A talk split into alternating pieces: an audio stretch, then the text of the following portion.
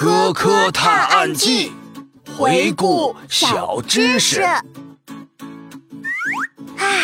放大镜爷爷，没想到我摘录的知识已经有那么多了。哦，那今天有没有全新的知识带来分享给我们呀？呵呵，有呢。今天我们从苹果讲起。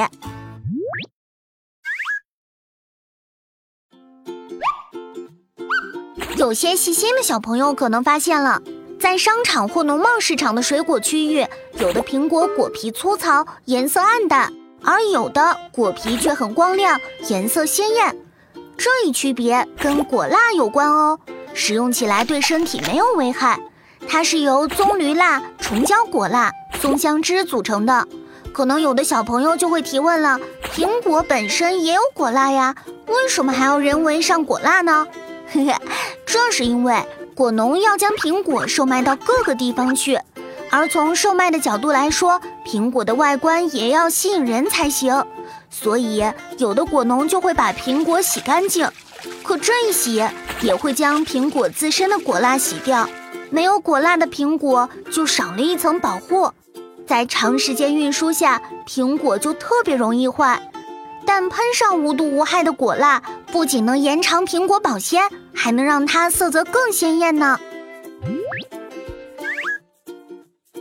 我们都知道向日葵是随着太阳转动的，但你知道吗？向日葵却并不是永远围着太阳转动的哟。在向日葵花蕾生长初期，它们才会跟着太阳从东转向西，等它结籽了，茎部老化了，就会固定的朝向东南方。而向日葵之所以会跟着太阳转动，是因为它含有植物生长素。这个生长素非常害怕太阳，所以它们会躲在向日葵的花盘后面。不过呢，它们也有优点，就是能刺激细胞分裂，加快细胞生长。它们躲在花盘后面时，就刺激着背光一面的细胞进行分裂，加快细胞生长，于是背光一面就会生长得很快。这也使得整个花盘朝太阳弯曲了。随着太阳的移动，植物生长素在茎里也不断向背光的一面移动。这样，向日葵花盘就是我们看到的总跟着太阳转了。小朋友们要记好啦，成熟的西红柿会通体呈现红色，绿色的西红柿是没有成熟的哟。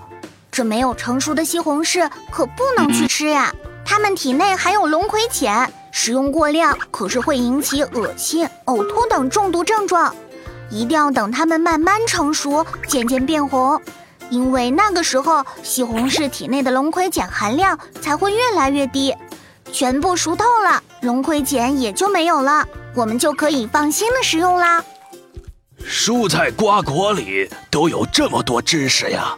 对呢，小朋友们可以多多观察生活哦，看看身边的花草树木，发现它们神奇的地方吧。哈哈哈，亲近自然，探寻科学奇妙，可得跟着爸爸妈妈一起哦。没错，那我也要继续学习啦。小朋友们，让我们在下一期回顾小知识里相见吧。